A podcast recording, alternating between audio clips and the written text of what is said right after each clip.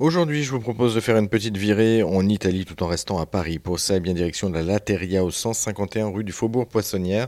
C'est dans le 9e arrondissement, une épicerie italienne où vous trouverez toutes sortes de fromages filés qui sentent bon l'Italie.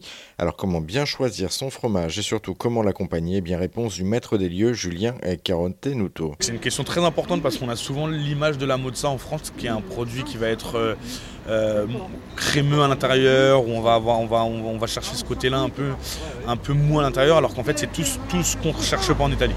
Voilà, nous en Italie on va rechercher vraiment le côté très, très élastique. Une mozzarella ça doit pas être ferme, c'est important, il ne faut pas que ce soit dur, faut que ça, faut que ça, faut que ce soit un peu élastique, faut que ça se plie euh, sous le couteau. Mais une fois qu'on coupe, on ne doit pas avoir deux textures différentes. Ça c'est très important. On doit avoir vraiment une texture très homogène. C'est une pâte filée, c'est une, une, boule de, pâte filée, donc ça doit avoir la même texture partout. Ça doit couiner un peu sous la dent. On dit quand la mozzarella est très fraîche, on dit que ça doit être gommose un petit peu. C'est le côté un peu gommeux, un peu, un peu élastique. Normalement, on a une, acidité naturelle parce qu'il y a des ferments, donc c'est un fromage, donc il y a une espèce d'acidité. Il y a du sel aussi parce qu'on la met en saumure, donc c'est déjà un peu salé. Et ça doit être gras parce nous on travaille avec du lait de bufflone qui vient d'Auvergne du coup, et euh, c'est un produit qui est déjà gras, donc, euh, euh, ça doit être, on doit le retrouver vraiment ce gras dans la bouche quand on croque dans une mozzarella. Ça c'est important.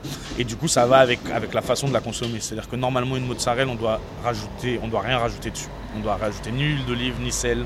la seule chose qu'on tolère entre guillemets en Italie, c'est le poivre. Voilà, on met une petite pincée de poivre s'il faut, mais normalement le produit est déjà assez gras pour qu'on rajoute de l'huile d'olive dessus. C'est déjà salé parce que c'est déjà passé en saumure et c'est réellement un fromage. Souvent on la mange en salade en France. Dans le sud de l'Italie, on la mange euh, en ah, ah, ouais, on la mange, c'est une boule de mozza dans l'assiette toute seule avec du pain à côté. Et pour aller encore plus loin dans cette expérience, vous pourrez vous aussi participer sur place à des ateliers pour réaliser votre propre fromage. Toutes les infos sont d'ailleurs à retrouver sur le site de Weekendoo et nous, on a mis les liens sur arzen.fr.